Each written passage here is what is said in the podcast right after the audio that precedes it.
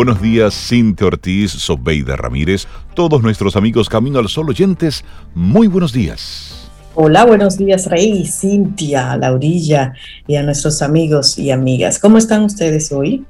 ¿Cómo les muy bien, muy bien, muy bien, sí, sí, sí, sí, muy bien. buenos días, Sober, buenos días a Laura y buenos días a ti, Camino al Sol Oyente. Feliz martes. ¿Cómo te amanece? Eso, pregúntatelo. Si nadie te lo ha preguntado hasta ahora, pregúnteselo a mí mismo. ¿Cómo, ¿Cómo nos sentimos hoy? ¿Cómo, nos levantamos? A mí me encanta la respuesta de la abuelita de The Cruz. ¡Estoy viva! ya, eso, es ganancia, señor. Ya eso es una gran ganancia. Y si tú le agregas que además está sana, o sea. Claro. Y luego eh, era una de las partes más, más graciosas de la película, pero era un recordatorio constante de estoy viva, no importaba lo que pasara en la película. Y luego Al otro día ella, ella celebraba eso. Sí, y luego dice, bueno, mm, estoy, estoy vivo, pero luego la salud está, está bien, aunque haya uno que otro achaque, pero ahí estamos. Siempre hay sí, Y entonces luego tú le pones a eso que tienes con qué resolver el mundo, es decir, hay trabajo, que te paguen poco, pero hay trabajo. Es decir, vamos. Y entonces tú comienzas a buscar la vuelta a eso. Yo me estoy riendo, Rey, porque no voy a decir el nombre, no soy yo, ¿eh? Ajá. Y por alguien muy allegado a mí, ¿eh? más que amiga. Bueno, como una hermana, tú tiene una tiene una molestia una rodilla y una molestia, no puede caminar. Y no puede caminar. Y médico van y terapia, va un médico, va un médico y le dice, joven, lo que usted tiene es vejez, eso son achaques.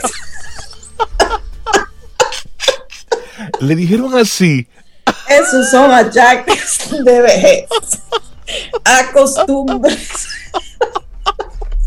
¿Cómo, ¿Cómo, se lo digo sin que se ofenda? Bueno, a mí me dijeron, a mí me dijeron hace varios años en un médico. Lo que pasa es que a su edad, y yo le dije, perdón, ¿cómo fue?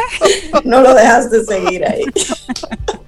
Acostúmbrese. Ay, eso, qué baño de realidad le dieron a tu amiga, ¿eh? A mi hermana. A tu hermana fue. Saludos a Rita, mi hermana. Rita, no le hagas caso, Rita. Ay, ay, ay, señores. Mira, a mí me dio una risa y le dije, cambia de médico. Inmediatamente. Cambia de médico. Claro, él no te está diciendo cosas bonitas, no te está diciendo cosas agradables. Cambie de médico, señora. Ay, ay, ay, Y así arrancamos nosotros nuestro, nuestro programa poniéndole actitud a todo esto. ¿Y sabes cuál es el tema que te proponemos para hoy? Saber cuándo es suficiente. Porque hay un momento. Eso hay que aprenderlo, Rey. Sí. y ejercerlo. Sí, porque hay una palabra que es muy fea. Para mí esa palabra es fea porque el sonido es feo y el significado también, que es angurria. La palabra como tal, es decir, ah. tener angurria por algo, es tú querer, querer, querer sin, sin parar, sin límites, sin límites, de una forma desagradable, grotesca. Eso es lo que significa, eh, por lo menos la, concepción que tenemos de esa palabra. Para que, tú veas, Rey, que, todo tiene su, todo tiene su lado como feo y no tan feo. Porque cuando hablamos de angurria, el chico que tuvimos aquí que pinta murales. Ese es otra Hermosísimo cosa. Ese, eso, cero, para que tú veas que Porque tiene eso es un nombre. Por eso ahí es utilizándolo como nombre. Pero cuando es el adjetivo. sí, el adjetivo, es decir. Angurrioso. Sí, es como. Entonces. es angurrioso? Eso, es una condición que le da a los políticos. Sí, y a los militares también. Sí, ah. sí, a algunos militares, sí que tienen una pero mucha, a mucha gente también. Sí, sí, sí. Y en nuestra vida diaria, a veces tenemos de algo, tenemos mucho, mucho, mucho, mucho, mucho, mucho, muchísimo. que no lo necesitamos, que no lo vamos a consumir, que al tenerlo se lo estamos quitando a otro. Es decir, hoy hablemos sobre eso, sobre cuándo es suficiente en lo que sea que tú hagas. Cuándo ya está bien así, con lo que tengo, sí, sí, porque puedes más, sí, pero ¿para qué? Es decir, vamos a movernos a otra cosa. Y esa entonces es el tema que queremos proponerte desde Camino al Sol. Saber cuándo es suficiente. Y por ahí tenemos mucha tela por donde nosotros cortar. Sí, y tú sabes, y tú sabes cuando ya te estás pasando de la raya, tu estómago te lo dice, tus tripas te lo dicen, tú sabes. ¿Tú crees, Porque sí, como que pierden el nivel de conciencia y como que... Sí, sobe, sí, sobe, una persona... O sea, es peor entonces que aún sabiendo siguen en la angustia. Sí, por, por represión social, porque sigue con ese nivel de angustia para, para, para sí mismo, pero para cubrir compromisos, digamos, con otros, pero tú sabes, tú sabes cuando ya es suficiente. Qué pena que no lo escuchamos. claro. Cuando está haciendo lo mal hecho, también uno lo sabe. Claro que tú lo sabes. Pero Estás el loco, la loca, pero tú sabes. Y la, y la definición oficial desde la RAE, una de sus definiciones de la palabra angurria que decía hace un momentito, es deseo vehemente o insaciable. Wow. Insaciable, y vehemente, eso es fuerte. Exactamente. es, una combinación explosiva. Y en, algunos países, pues es como, también es el sinónimo de codicia. También es una, una de las... Eh, Pero que la codicia en un nivel, la codicia en un nivel es buena, porque la codicia en, algún, en un nivel, digamos, te puede, no, no tal vez palabra como, lo que pasa es que la codicia tiene una mancha muy es más Bien la ambición, quizás. Eh, ambición, digamos ambición. digamos ambición, digamos ambición. Pero es. A cierto nivel todavía es manejable, pero el, exceso. ¿Cuándo es suficiente? Bueno, pues usted piénselo, dedíquele unos, unos pensamientos. Y así arrancamos nuestro programa Camino al Sol. En este martes estamos a 4 de mayo. Recuerda, este viernes estaremos disfrutando, eh, celebrando nuestro noveno aniversario de la mano de, amigos queridos, de amigos queridos. Sí, estaremos hablando un poquitito más eh, sobre esto luego en el programa. Pero arrancamos nuestro programa Camino al Sol. Buen ánimo, buena actitud. Iniciamos Camino, al Sol. Estás escuchando Camino al Sol.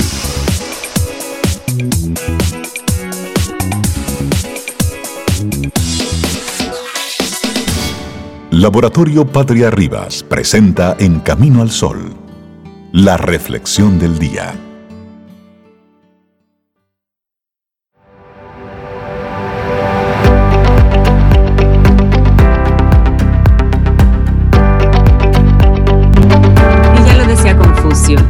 Saber que se sabe lo que se sabe y que no se sabe lo que no se sabe, he aquí el verdadero saber. Vamos, esto es Camino al Sol. Conectamos contigo a través de estación 97.7 FM. Muchísimas gracias por estar ahí. Y también a través de caminoalsol.do. Nuestra reflexión para hoy. Ah, usted levantó la mano, profesora, diga usted. Sí, mandar un gran abrazo a Gonzalo Rojas, eh, locutor colombiano que está en sintonía y, celebrando con nosotros los nueve años de Camino al Sol, esa voz que engalana cada mañana Camino al Sol. Hola, Rey, Sobe, Cintia. Ese es Gonzalo Rojas. un súper locutor, pero sobre todo un súper ser humano. Y un abrazo porque estuvo de cumpleaños también hace en el fin de semana. En el fin de semana. fin de semana, Gonzalo. La piber de tuyo, como decimos. Querido Gonzalo, un, abrazote en la distancia. Y aquí te escuchamos todos los días. Los Caminos a los Oyentes te disfrutan todos los días. Y nosotros contentísimos de que estés conectado ahí con nosotros. Me encantaría que él dijera ahora, Sabida, Cintia, un café un café. Para él me tomo un café. Sí, sí. Un abrazote a Gonzalo y que lo siga pasando súper bien y que se me cuide allá en Colombia. Que se me cuide con todas estas protestas y todo esto. Bueno, aquí tenemos la reflexión para hoy. Ámate lo suficiente para saber cuándo marcharte. Bill Gates. Melinda Gates. Ok. Si hay algo verdaderamente, si hay algo verdaderamente difícil, es saber cuándo marcharte de la vida de una persona para poder convertirte así en un amado recuerdo y no en una odiada costumbre. Saber decir adiós es el arte del sufrimiento, pero también el arte del aprendizaje. Según un trabajo publicado en el espacio story.com, la principal razón por la que decidimos alejarnos y dar por finalizada una relación es por la sensación de desigualdad en la pareja, Ahí donde las aportaciones de cada uno son diferentes y donde el coste en moneda de dolor es demasiado alto ante los escasos beneficios. ¡Wow! ¡Qué terrible! Amor y sufrimiento nunca deberían ir juntas en una relación afectiva. Esto es algo que no todo el mundo tiene claro, puesto que la concepción del amor romántico nos hace creer aún en estas falsas ideas, en que el amor conlleva sufrimiento. Si te amas lo suficiente, no debes permitirte llegar a estos extremos. Y precisamente por eso vamos a reflexionar. Así es. Cuando marcharte es la única opción. Primera reflexión. La única. Ojo esto. y es para que es para que reflexionemos juntos con el cerebro bien frío, ¿eh? Una relación de pareja, como en todo organismo vivo, sufre cambios continuos. Ahora bien, cada cambio tiene como finalidad fortalecer el vínculo y permitir conocernos mucho mejor sin que ninguno de los dos pierda demasiado. La relación simplemente debe fluir. El amor es ante todo una elección que hacemos en libertad. Repito, el amor es ante todo una elección que hacemos en libertad. Sin embargo, muchas veces el amor es una de las principales causas de sufrimiento de la humanidad. Antes de caer en estos estados de dolor emocional es necesario saber dar un adiós a tiempo, evitando así alargar situaciones verdaderamente destructivas. Estos son entonces los principales aspectos que deberíamos valorar para entender que marcharte es ya tu única opción. Y ahí te lo vamos entonces a compartir.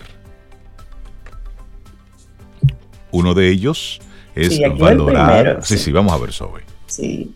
Valorar si el problema que te ha llevado a la situación actual tiene solución. Esa es la primera.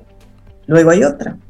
Ante un momento de crisis es necesario que las dos partes se esfuercen por igual o al menos que cada una tenga esta percepción del otro. Cualquier desequilibrio ocasiona que solo una parte ofrezca su energía, su ilusión y sus sacrificios personales, mientras la otra parte se limita a recibir sin ofrecer nada a cambio. Y la tercera, intenta proyectar tu situación actual en un futuro lejano y pregunta, ¿piensas que dentro de 10 años serías feliz si las cosas fueran igual que ahora? 10 años por ese palo. Proyectate, hazte la pregunta. Proyectate, sí. sí. Si ante estas cuestiones valoras que nada es posible ni hay solución, deberás sacar fuerzas de ti mismo para decir adiós, para marcharte, para cerrar ese círculo personal y afectivo cargado de sufrimiento. Pero hay ideas que nos impiden poder finalizar una relación afectiva y es bueno tenerlas claras. En una relación de pareja nos aferramos a ciertas creencias erróneas y emociones que, en caso de infelicidad, nos impiden en muchas veces ser objetivos y ver la realidad. Recuerda siempre que el amor el ciego no es el amor. Eso del amor es ciego. El ciego no es el amor, sino las falsas ilusiones que nosotros mismos construimos. Totalmente. Bueno, las ideas que nos impiden poner punto final a una relación son en realidad muchas comas, algún punto y aparte que lejos de salvar la relación alargan el sufrimiento innecesario que vulnera nuestra autoestima. Por ello, es importante que tengamos en cuenta algunos conceptos. Por ejemplo, evita el autoengaño. Las cosas no siempre van a ser como nosotros deseamos. Piensa en ello. Es posible que hayas perdonado más de lo necesario hasta olvidar dónde estaban tus límites o que aquella frase de lo intentamos de nuevo suene ya demasiadas veces sin que nada sea diferente. Pero hay otra ahí, Zoe. Ay, sí. La otra persona no va a cambiar por ti, olvídate. En realidad, las personas no cambian. Es muy posible que no fueran como tú pensabas en un principio y eso es algo que debes tener muy en cuenta. Nadie cambia su forma de ser de la noche a la mañana por mucho que lo esperemos. Nadie lo hace. Bueno, y hay otra. Sufrir por amor no es un acto heroico no es romántico. Señores, es una forma de autodestruirnos. Si te hicieron creer que tener pareja es tener que sufrir y establecer esa lucha continua para tener esa relación, te engañaron. Te engañaron. Ser pareja es saber construir y amar sin que el sufrimiento sea algo más que circunstancial, que a veces llega, pero no es, no está. Así es. Bueno, y esta sí que es muy dura. Presten mucha atención aquí. No tengas miedo a la soledad. Según un estudio llevado a cabo en la Universidad de Birmingham Young, en Utah, Estados Unidos, uno de los principales temores de la gente, de la población, es el miedo a la soledad. Para muchos, el estar mal acompañados es preferible a la soledad. Mira, no caigas nunca en esa idea. La frase aquella de mejor solo que mal acompañado es mejor. Es válida totalmente. Es válida. sí, sí, sí. Bueno, ámate lo suficiente para saber cuándo marcharte. Siempre será preferible la propia soledad a una presencia que veta nuestra felicidad, que veta nuestro equilibrio interior. Amar no es darlo todo a cambio de nada, es saberse merecedor de un reconocimiento y un respeto. Dejarse amar y amar es un arte, es la destreza de cultivar un cariño real. De eso se trata. Hermoso. Valeria Sabater, licenciada en psicología por la Universidad de Valencia, pues es la autora de esta hermosa reflexión que compartimos en el día de hoy. Ámate lo suficiente para saber cuándo marcharte. Laboratorio Patria Rivas presentó En Camino al Sol, la reflexión del día.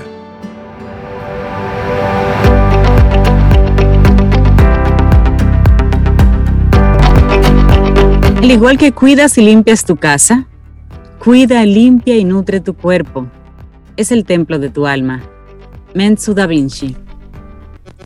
Jessica Valdés nos acompaña, psicóloga clínica, terapeuta de familia, pareja y sexual. Y hoy tiene Cintia sobre una, una pregunta interesante que, que debatir con nosotros. Bueno, y una pregunta, vamos a ver, ¿cómo saber que necesito ir a terapia? Esa es una pregunta que mucha gente tiene una respuesta. Yo, eso es para locos. Suban el radio. Buen día, Jessica. Me encanta de que suban el radio.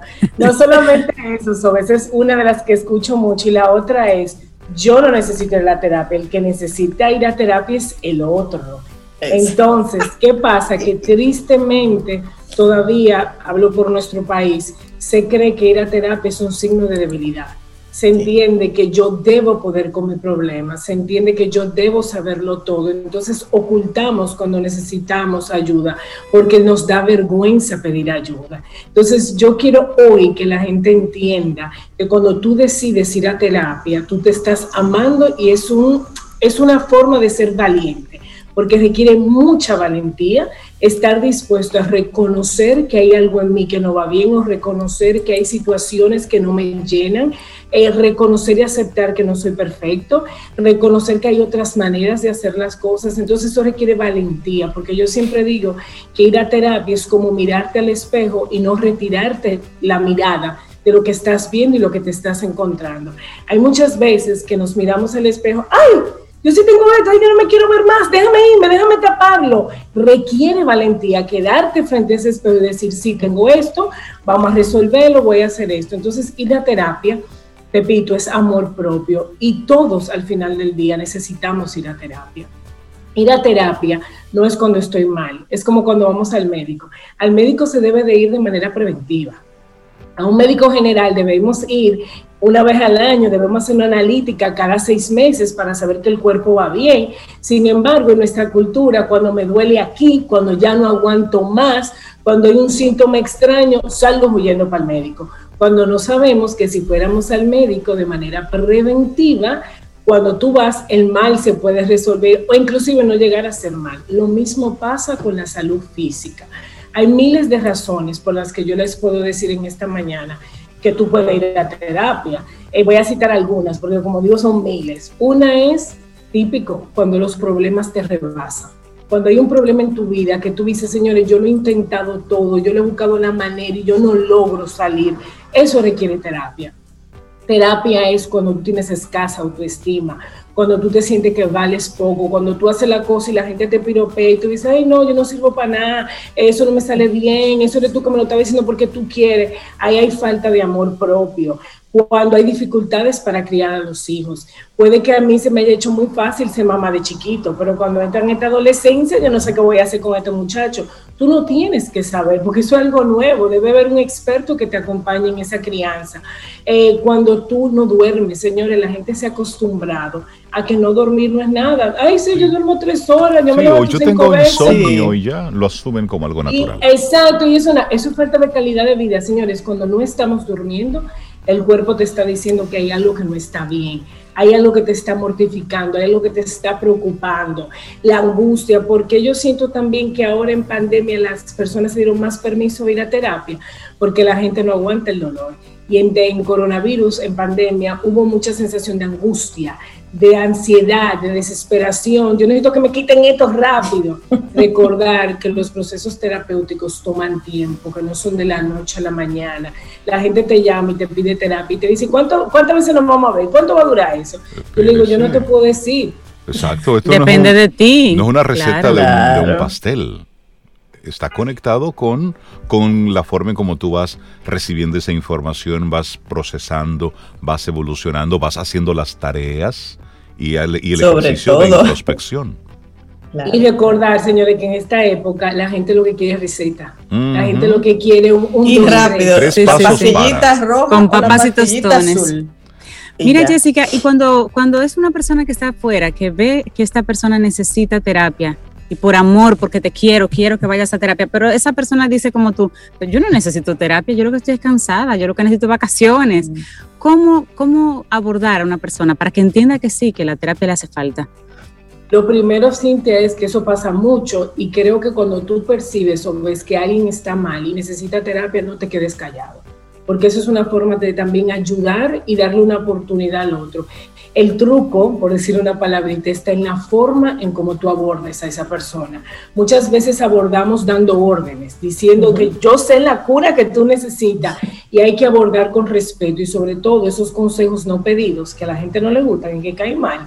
Hay que cuidar cómo te lo digo y es con mucho respeto de decir literal, yo te quiero decir algo, me das permiso a decirte algo que estoy pensando eh, sí, porque la gente te dice sí, te dice no, ok, yo, yo creo hablar desde el yo siempre, yo creo por lo que yo he observado, hablar de hechos, no hablar de la persona, yo observo en ti que cuando te hablan te alteras. Yo observo en ti que no estás durmiendo bien. Ayer mira cómo llegaste. Yo entiendo que a ti te haría bien buscar una tercera persona, alguien que no te juzgue, alguien que no te diga eh, cuestiones para que tú te desahogues. ¿Qué opinión tú tienes de eso? Muchas veces ahí empieza un diálogo donde la gente te dice, ¿y para qué? ¿Para qué le ponen que yo estoy loco? No, porque mira, cuando tú vayas a terapia, nadie tiene que saberlo. Eso es un secreto tuyo. Tú no tienes que contarle a nadie que tú estás en terapia. Si quieres, yo te puedo hacer recomendaciones de personas. Muchas veces yo siempre digo, del contacto, del teléfono y la persona cuando esté preparada dará esa llamada ahora el que hace la recomendación tiene que estar claro que porque yo recomiendo, el otro no tiene que hacer lo que yo digo. Ir a terapia también requiere tiempo y requiere un proceso, es una porque requiere valentía. Y es una decisión muy personal. Es igual, yo tengo, Cintia, miles de personas que me llaman por teléfono literal. Yo quiero que tú le hagas una cita a mi marido. Yo quiero que tú le hagas una cita a mi hijo. Él puede talita ahora. Yo digo, lo lamento muchísimo si su marido quiere una cita, tiene que llamarme él. Ahora, si usted, que está el otro caso, Cintia, que es no cuando yo estoy preocupado por un amigo, un amigo o un familiar, cuando es mi pareja, cuando es mi hijo, por el que yo entiendo, es que este hombre, que esta mujer, a ello digo, la que necesita el cambio eres tú. Cuando no podemos cambiar el otro y estamos en dinámicas complicadas, vaya usted a terapia. Yo tengo mi frase, si yo cambio, todo cambia si yo hago cosas diferentes, siempre digo algo que mucha gente no le gusta oír, pero de verdad créanme la verdad, el que está incómodo es el que se tiene que mover. Si yo no estoy cómodo, la que se tiene que mover soy yo, porque yo te quiero mover a ti para yo estar cómodo. Porque el otro no, ni se está dando cuenta. Posiblemente ni cuenta. Y si se está dando cuenta, no es su responsabilidad. Tu bienestar no es su responsabilidad. O no lo asume como que hay algo anormal. Es Exacto. decir, pero es que Mira, me encantó eso, Jessica. Es uno el que tiene que moverse. Eso es lo que tiene que moverse y muchas veces la gente dice, ¿tú crees que si yo cambio, eso va a cambiar? Y yo totalmente, ahora ponlo a prueba. Yo siempre digo cuando la gente cuestiona la terapia, ¿y tú crees que tú me vas a poder ayudar? ¿Y tú crees que tú vas a entender cuál es mi situación? Llama, pon la cita y ya veremos, porque es miedo y desistencia, porque ojo, a partir del momento que yo voy a terapia, yo reconozco que yo tengo una situación, yo tengo que empezar a moverme y a veces a lo que le huimos es a ese, porque ya después que yo reconozco, yo ya no me puedo quejar, ya lo que a mí me queda es actuar, a mí lo que me queda es hacer. También otra cosa importante, mucha gente dice que va a terapia porque va a una cita y eso no es terapia. La terapia es un proceso terapéutico constante en el tiempo, porque una vez yo vaya a un terapeuta y le desahogo un problema, la gente a veces hace eso para que el otro se, le quite, se lo quite de arriba. Ya yo fui, Cintia, tú me lo recomendaste, ya, ella, no. Y también digo otras cosas para todo el que nos esté escuchando. Lo que importa es la terapia, no el terapeuta. ¿Qué quiero decir con esto? que conozco muchas personas que se dan la oportunidad de ir a terapia y te dicen, no me gustó el terapeuta, no hicimos clic, que es lo más importante en un proceso terapeuta, de terapéutico, hacer clic, o sea, tener vínculo. Si no te fue bien, si no te gustó, no dejes de ir a terapia, busca otro terapeuta. Claro. Porque en el mercado vemos muchos, cuando tú renuncias a un proceso terapéutico por el terapeuta, son excusas. Sigue buscando en el mercado porque la terapia funciona. Igual, no quiero dejar de decirle a quienes nos están escuchando que no necesariamente también, o perdón, se va a terapia porque yo tengo un problema, un conflicto. Mucha gente va a terapia y son las que más aplaudo a buscar bienestar hay gente que te dice, yo estoy aquí porque yo quiero enriquecer mi matrimonio. Yo estoy aquí porque yo quiero una orientación a ver si lo estoy haciendo bien. Yo estoy aquí porque necesito tomar una decisión laboral que no tengo muy claro cómo hacerlo. Yo estoy aquí porque he descubierto cosas de mí y quiero aprender a aceptarlo. Yo estoy aquí porque quiero aprender a ser disciplinada. Es decir, no necesariamente, vuelvo y repito, el mundo se te tiene que estar ahogando. Puede ser cuando no tengas bienestar, pero también quiere, puede ser cuando quieras aumentar tu bienestar. Jessica, y hablemos un poquito acerca de lo que es el, secreto profesional, porque muchas veces las personas se limitan un poquito en cuanto a ir a terapia, porque es que tengo que contar mis cosas. Y si finalmente van, cuento el 50, porque el otro 50 es tan mío y tan oscuro o tan difícil que yo no quiero que nadie lo, maneje, no quiero que la terapeuta piense mal de mí. Claro, sí, 100%. Eh, la gente tiene mucho miedo a ser juzgada y ojo no es fácil, y yo siempre, ah, eso es una de las cosas que agradezco mucho cuando la gente va a terapia, no es fácil desnudar tu alma delante de un extraño, porque literalmente esa persona que tú tienes al frente, tú no la conoces de nada, tú tienes que apostar y tener confianza en que tiene ética, en que es buen profesional y que realmente no me va a juzgar ni me va a contar para la calle lo que yo dije. Yo de, mi parte, lo primero que yo hago cuando alguien va a consulta es recordarle que lo que hablamos es confidencial que lo que ahí se habla, ahí se queda y eso no se puede decir. Y que de la única manera que un profesional con ética rompe esa confidencialidad si tú me dices algo que atenta contra tu vida o la de otra persona. Y lo dejo claro desde el primer día. Por ejemplo, yo tengo un adolescente en consulta y yo le digo el primer día, si tú me dices algo que atenta contra tu vida o la de otra persona, yo rompo la confidencialidad, pero mientras tanto lo que tú y yo hablemos es entre tú y yo. Pero imagínense que en una quinta sesión él me dice que está consumiendo droga. Claro. Un menor de 14 años, yo tengo que decirlo. Sí, tú no Ahora, yo lo digo, él, y yo lo llegaremos a hablar, pero ya él estaba avisado desde el día uno que eso podía pasar, no traiciono su confianza y cuando lo hago tengo que pedirle permiso. Pero sí es cierto que este país es chiquito, Aquí todo el mundo se conoce y muchas veces pasa eso que dice Cintia, yo te he visto a ti, tú, aquí viene fulano, yo te he visto en la calle y hay gente que dice, y realmente tú no se lo vas a decir a nadie. Y no, o sea, un profesional que se respete y tiene ética jamás va a ventilar y a contar a lo que usted dice. Y si lo hace, que entregue el título, porque no, o sea, no, no, no, no es opción eso. Y usted tiene que ir a un lugar donde en esa primera cita usted percibe esa confianza, confianza de yo puedo poner mi corazón en tus manos. Por eso repito, en un proceso terapéutico, más que el conocimiento de un profesional, lo que importa es el vínculo, que yo me sienta acogido, respetado, escuchado y luego de ahí ver también si tú me puedes ayudar, evidentemente. Pero hay que crear vínculo y cercanía. Y yo le digo a la gente que nos está escuchando, confíen confíe que en este país hay muchos profesionales buenos, confíe también que como este país es un pañuelo, el que no es bueno también se riega y también se dice. Y lo más importante, nuestro trabajo, el paciente a nosotros nos llega de boca en boca. A quien nosotros no traemos pacientes es el mismo paciente. Entonces, cuando tú oyes que fulano te refiere ahí, es porque algo bueno has recibido ahí. Ahora, el trabajo en terapia es un trabajo en equipo, terapeuta y paciente. No es el terapeuta que logra el cambio el terapeuta te acompaña, te da las herramientas, pero el que tiene que hacerlo eres tú. Jessica, en varios momentos en el programa hemos hablado como concepto de aquellas personas que hacen turismo psicológico, es decir, que van saltando de terapeuta en terapeuta, de método en método y terminan siempre en el mismo lugar si dentro de nuestra audiencia hay alguno que se pudiera identificar como un turista psicológico, ¿cuál es tu recomendación?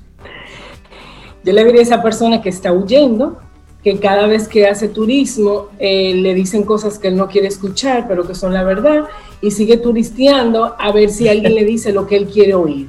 Y cada vez que vuelven y le dicen lo mismo, descalifica el proceso, porque repito, la verdad duele la verdad no hace daño, pero la verdad duele y no todo el mundo está preparado para el cambio. Por eso hay veces, Reinaldo, que nos pasa algo muy curioso. Tú tienes una cita con alguien y tú crees que todo fluyó muy bien o tú consideras que esa persona tú la vas a volver a ver y pasan cinco o seis meses y tú más nunca la vuelves a ver. Y al año esa persona vuelve y pide cita y tú, oh, me dice, yo me quedé trabajando con eso, pero ahora es que yo lo veo, ahora es que yo estoy preparado. Entonces, por eso yo insisto que todo granito de arena algo siembra, pero hay que dejarle a cada quien su proceso. Ahora, el que está haciendo turismo, él mismo se está diciendo a sí mismo que hay algo que él necesita porque está saliendo a buscar. Entonces, él lo, que, lo, que pasa es que lo que tiene que sembrar, el esfuerzo que tiene que ponerle, señor, todavía hoy la gente va a terapia creyendo que el trabajo lo va a hacer el terapeuta. Dígame usted qué es lo que tengo que hacer, cómo, cuándo, tengo que hacer? No, y a mí me gusta mucho usar una metáfora y la comparto Ir a terapia, cuando la gente va a terapia, va a oscuras, va sintiendo que nada tiene solución, literalmente va a oscuras. Y cuando llega a mi oficina, yo le digo, tú vienes a oscura y tú estás buscando que yo te dé la luz, yo te voy a ayudar, pero para ver luz tú te tienes que parar, ver que a la izquierda hay un interruptor, tocarlo y ahí tú vas a tener luz. Y en ese consiste el proceso terapéutico. Yo te voy a ayudar a ver la luz, pero te tienes que parar tú yo te voy a decir dónde y tú eres que tienes que tocar. Entonces, cuando la gente está preparada para eso, el cambio llega y donde hay cambio hay bienestar, porque es algo que yo quiero y que yo necesito. Y el que va a terapia siempre sabe lo que está necesitando, no es el terapeuta. Que el terapeuta, cuando tú te sientes en la silla, ya tú sabes lo que tú tienes. Tú lo que no sabes cómo lo va a cambiar, pero tú sabes lo que tú quieres. Sí, en el fondo, así sea en el talón izquierdo, usted sabe. Jessica, ¿y qué es cierto que los terapeutas no tratan a sus propios amigos o familiares? Porque es una persona que lo conoce mucho, pero también es profesional. Uno diría, pero eso es el ideal porque me conoce muy bien y aparte tiene la, parte profesional. Cuéntanos en ese sentido, ¿es, válido o no? No podemos, nosotros no podemos, eh, vuelvo y repito, desde la ética, ningún profesional que se respeta eh, trabaja ni con familia ni con amigos. ¿Por qué? Porque no hay objetividad. Los refiere. Porque en el fondo yo te quiero y en el fondo yo voy a tomar partido y en el fondo yo te voy a querer jalar la oreja y en el fondo yo te voy a querer controlar, porque al final del día nosotros estudiamos una profesión, pero nosotros somos de carne y hueso. Claro. De hecho, a mí me encanta decirle a la gente, yo creo en lo que hago y yo voy a terapia. Cuando yo tengo momentos de mi vida, yo voy a terapia y no me da vergüenza decirle, pues yo no para 40. Yo creo en lo que yo hago. y Yo les recomiendo a todo el mundo que tenga su terapeuta de cabecera de cada vez, cada tiempo vaya. Ahora, de mis amigos, de mi familia, yo soy alguien que orienta, alguien que te puede dar luz. Yo tengo mi baúl de terapeuta que le recomiendo a mis amistades, a mi familia. Mira, si fuera yo, yo fuera donde fulano, porque para tu situación fulano es buenísimo. Es lo bueno también de llevarte muy bien con tus compañeros en este oficio, de que no hay esa competencia y todos nos ayudamos unos con otros. Pero recordar que mi familia, yo no voy a ser objetivo, entonces al final muchas veces te voy a juzgar y te voy a cuestionar, por más que uno quiera. Entonces hay que cuidar mucho eso y la familia a veces te pone una presión, porque tú que eres psicóloga, tú deberías decirme, y a veces la gente se acomoda que para no ir a un proceso terapéutico, ven, dime tú. Ahora sí es cierto que tú sí puedes orientar. Por ejemplo, justo ayer me pasaba, una amiga me llamó y me dijo, tengo una situación familiar y sé que me toca poner límites y no sé cómo ponerlos, ayúdame. Claro que yo le puedo decir cómo, porque para eso somos amigas y ya tienes que tener un beneficio, repito, es como cuando tú llamas a tu, tu amigo médico, tengo un dolor, ¿qué hago? Bébete este antibiótico, coge para esa clínica, es lo mismo. Ahora, no puedo entrar en un proceso contigo por respeto a la relación. Pero sí una referencia, referirlo bueno, a... Bueno, yo me encanta este tema, porque yo soy de las defensoras de las terapias y los terapeutas. A mí me encanta y yo, como dice Jessica, tengo mi, terapeuta de cabecera y, hay procesos donde, como dice Jessica, se requiere de mucha valentía, de ir y sentarse frente a esa persona y decirle, mira, necesito ayuda. Pero señores, el beneficio de ese trabajo dura para toda la vida. Y después ya es mucho más ligero, porque no voy a decir fácil, ligero decir, oye, me necesito de nuevo, como ir a, como yo le digo a mis hermanas, necesito un jompeo. Y entonces tú vas mejorando cada vez, cada vez, pero hay que hacer, como dice Jessica, ese proceso completo y cero turistear. Y forma parte, y forma parte del, de, la, del desarrollo y eso es un acto de valientes. Jessica, la gente que quisiera conectar contigo, ¿cómo puede ir a tu consulta? Gracias. Pueden contactarme al 829-850-1812 o pueden seguirme en el Instagram en Jessica Valdés M. Buenísimo. Jessica Valdés. Gracias por tus temas, Jessica. Maravilloso. Gracias a ustedes. Jessica, psicóloga clínica, terapeuta de familia, pareja y sexual. Hoy ¿Cómo saber que necesito ir a terapia? Fue el tema que compartimos con Jessica Valdés. Un abrazo, que tengas un muy buen día. Gracias, Jessica. Igual, gracias a ustedes. Estás escuchando Camino al Sol.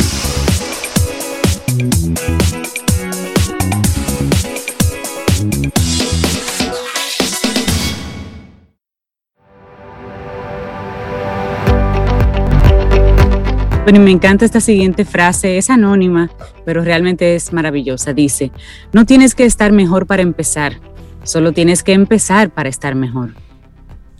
Eso, me gusta, me gusta. Y le damos los buenos días, la bienvenida a Carlos Yunen. Él es un estratega de negocios y con él hablaremos sobre la creación de cultura de confianza en las empresas. Ah, y es el primer colaborador que tuvimos en Camino al Sol hace nueve años. Carlos Yunen, buenos días, bienvenido a Camino al Sol, ¿cómo estás? Muy bien, muchísimas gracias y muy contento de celebrar con ustedes estos nueve años. La verdad que mis felicitaciones que sigan siempre haciendo un excelente trabajo lleno de entusiasmo y de mucho amor, que es lo que ustedes le ponen a este asunto. Amén, amén. Tanta responsabilidad. Incluyete, Carlos, incluye, que sigamos, que sigamos. gracias por aguantarme nueve años. no, gracias, gracias a ti por asumir junto con nosotros este compromiso. De verdad que sí. Lo, lo valoramos muchísimo.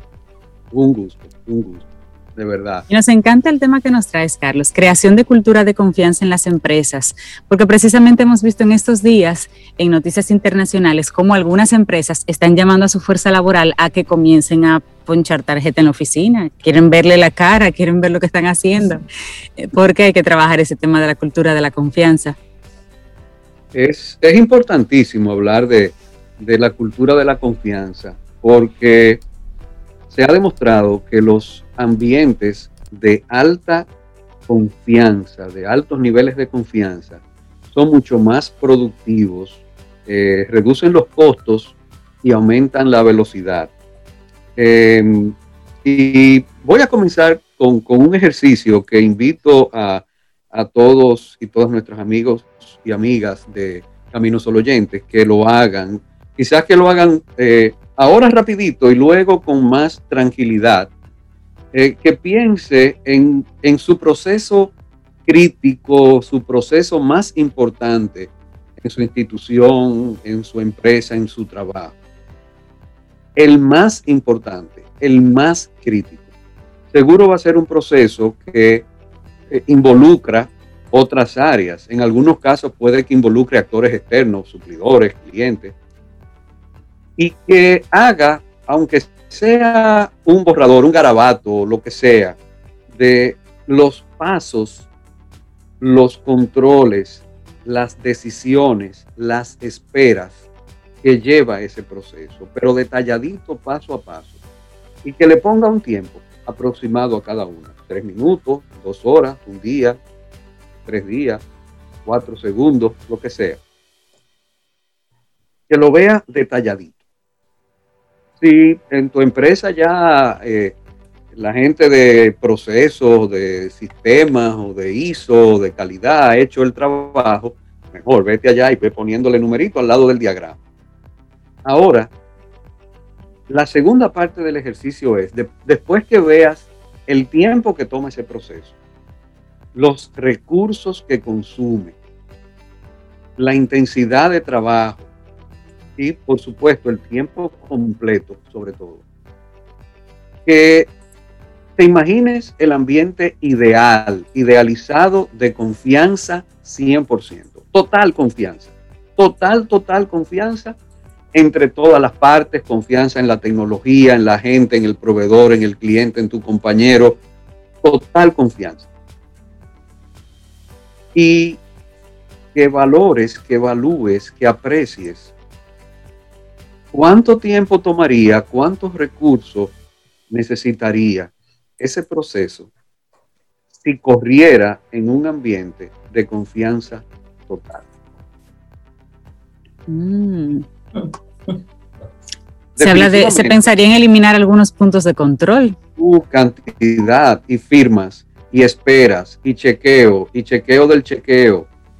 Te vas a dar cuenta. Yo he, he hecho este ejercicio ya muchas veces con varios clientes y hay casos donde el tiempo se reduce a la quinta parte, a la tercera parte. La mayoría andan entre un 50 sea, a un 50, a un 60% del tiempo que tomaba, o sea, prácticamente la mitad. Entonces, mm. eh, es importantísimo hablar de confianza, porque la confianza no solamente crea un ambiente más agradable, más vinculante, sino que también la confianza se traduce en resultados de negocio. y, el hijo de Stephen Covey, que también se llama Stephen Covey, eh, eh, ha trabajado mucho el tema de confianza y él determinó que en los ambientes en que se incrementa la confianza, aumenta la velocidad y baja el costo.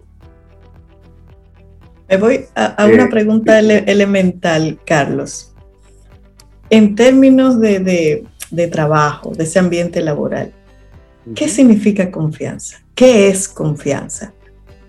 Excelente pregunta. Yo voy a tomar una, un fragmentico de, algo que, escribe eh, una señora que se llama Irene Moreno eh, en, un, artículo que, que, ella escribió, se llama Confianza, el semáforo de la salud de tu equipo.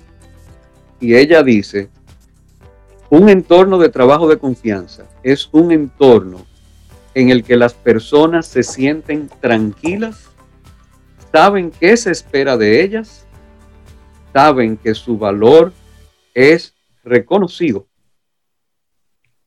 y que cuentan con un equipo valioso que se, están cubriendo las funciones necesarias para cumplir con el propósito. Pero sobre todo estos tres aspectos, personas que se sienten tranquilas, que saben qué se espera de ellas y saben que su valor es reconocido el tema de la confianza es que si ustedes se fijan en esos tres elementos, definitivamente la confianza va a llevar a una vinculación emocional. Y, por ahí hay un general norteamericano, el, general McChrystal, que dijo que el liderazgo tiene que ir más allá de la gestión y crear un ambiente de compromiso donde sobre la confianza, basado en la confianza, donde ese compromiso vaya más allá que cualquier contrato de trabajo, o sea, más, allá que cualquier descripción de puesto, porque hay una vinculación emocional, porque hay una identificación con, la organización. Y, esto se logra haciéndolo consciente, trabajándolo conscientemente. Pero antes de llegar ahí, para quienes quieren es saber qué pueden conseguir. Les voy a poner unos numeritos de un estudio que hizo Gallup en el año 2017, comparando las empresas donde hay un alto nivel de confianza y compromiso con las demás. Empresas con un alto grado de confianza y compromiso tienen 41% menos de ausentismo, 40% menos de incidentes de calidad, 70% menos de incidentes de seguridad, 17% mayor productividad, 21% mayor rentabilidad y 20% de incremento en las ventas. Así de simple. Ahora, ¿cómo se logra eso? Como yo decía, es un acto de conciencia.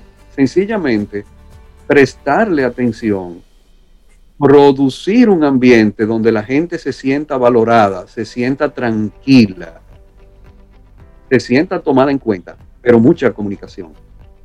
Tiene que haber mucha comunicación, que es la parte, eh, la parte humana, la parte relacional, la parte soft una comunicación asertiva, donde las cosas se digan con transparencia, con claridad, con objetividad. Una comunicación sincera, pero no que dependa de ti o de mí, que sea un sistema de comunicación que, asegure que, que las cosas se hacen como debe ser y que se incentiva. Y ahí viene la segunda parte.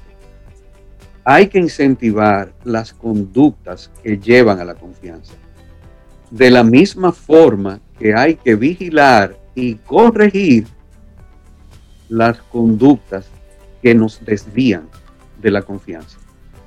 Entonces, sí. Carlos, y tú mencionabas lo de la, la, creación de la cultura de la confianza, y eso me imagino que una empresa puede planificar introducir esa cultura en su, en su organización, pero tiene que darse un proceso de mucha formación de las personas, porque eh, parte de la, de la desconfianza, entre comillas, es la revisión, el segundo chequeo, la firma, los controles, porque yo no estoy segura de que mi equipo conoce exactamente todavía bien su trabajo o no saben cuando cometen un error en la cadena a cuántas personas más afectan. Entonces tiene que darse como, pienso en, en ese líder, bueno, mira, si yo pienso establecer una cultura de confianza y soltarlos, primero tengo que formarlos muy bien, y yo saber que ellos saben lo que tienen que hacer para yo no tener que estar pendiente de lo habrá hecho, se le olvidó tal cosa, lo habrá hecho bien, para yo soltar. Sí, o sea, formarlos por un lado, pero de una manera metódica y sistemática, pero también hacer lo que, voy a parafrasear casi lo que tú dijiste, hacer de la creación y despliegue de una cultura de confianza algo deliberado, consciente, metódico y formal. lo primero que se requiere es un altísimo compromiso de arriba hacia abajo. Y, voy a, recordar algo que dijo Vince Lombardi, ese legendario coach del equipo de fútbol de los Green Bay Packers. Eh, eh, y, voy a poner una anécdota de Jack Welch. Eh, voy a comenzar con lo que decía Lombardi. Lombardi decía que la mayoría de las personas fracasan no por falta de deseo, sino por falta de compromiso. Y vamos a llevar eso a la organización. En una creación y despliegue de una cultura de lo que tú quieras y en una cultura de confianza mucho más, porque debes, debes atenderla con, con mucho más intensidad. La organización, por lo que puede fallar, es por una falta de compromiso en hacerlo, no es por una falta de deseo o de capacidad es de, de verdad dedicarse a eso. Y, la anécdota de Jack Welch, ese también legendario eh, jefe general, CEO, transformador de General Electric, es que cuando él comenzó en General Electric, que tenía su doctorado, su PhD en química, ahí él estaba a cargo de una planta.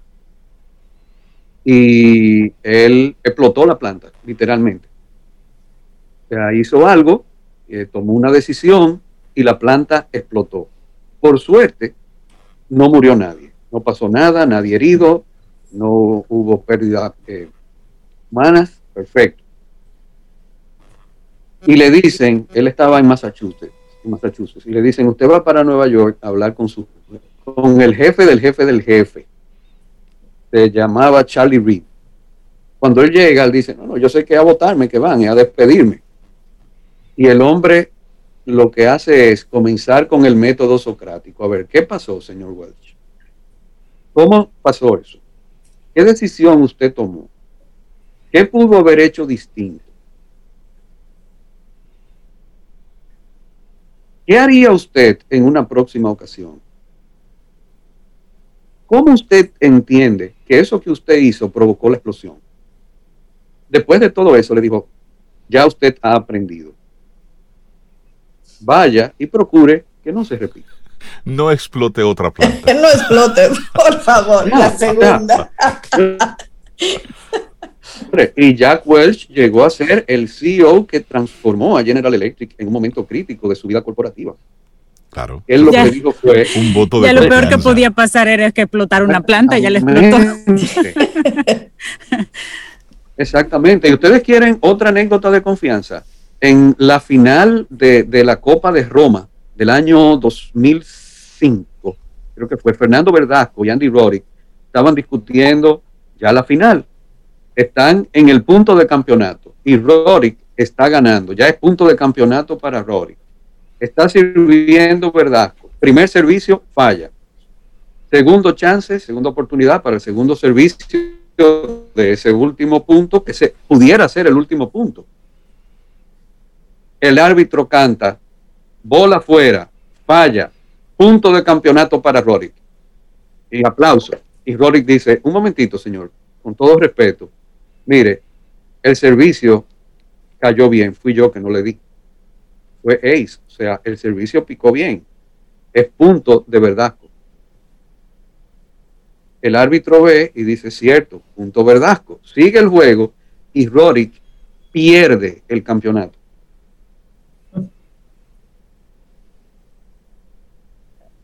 Esa es una acción que genera confianza. ¿Cuántos se pueden haber quedado callados y barrer eso abajo de la alfombra y alzarse con el trofeo. Pero Rory dio una lección de lo que era transparencia, honestidad, sinceridad y coherencia. Y eso es algo importante. Y eso es lo que da y eso es lo que da confianza, Carlos. Eso, cuando una empresa es, es atacada, por ejemplo, en redes sociales por alguna conducta, vale mucho el cómo acciona esa empresa. ¿Se queda callada? ¿Se comienza a justificar o dice, sí, es cierto y lo vamos a enmendar? Creo que esta última es lo que generaría mayor confianza entre sus diferentes públicos. Carlos Yunen, la gente que quiera conectar contigo, que quiera seguir la conversación en tus diferentes espacios, ¿cómo conecta con Carlos Yunen? Oh, primero a través de Camino al Sol, por supuesto. Después de nueve años, ¿verdad? Eh, eh, también puede ser a, a mi correo, seyunen arroba carlosyunen.com, todo junto, seyunen, arroba carlosyunen.com, en Instagram, Carlos J. Yunen. Buenísimo. Carlos, que tengas un preciosísimo día y gracias por compartirnos este tema. Y brindemos por el décimo aniversario. Eso. Eso. Ah, sí, esa me gusta. gracias por tus temas. Buen día. Gracias. Buen día, Carlos. Lindo día para ti y esperamos que hayas disfrutado del contenido del día de hoy. Recuerda nuestras vías para mantenernos en contacto. Hola arroba caminoalsol.do. Visita nuestra web y amplía más de nuestro contenido. Caminoalsol.do. Hasta, una, próxima, edición. Y pásala bien.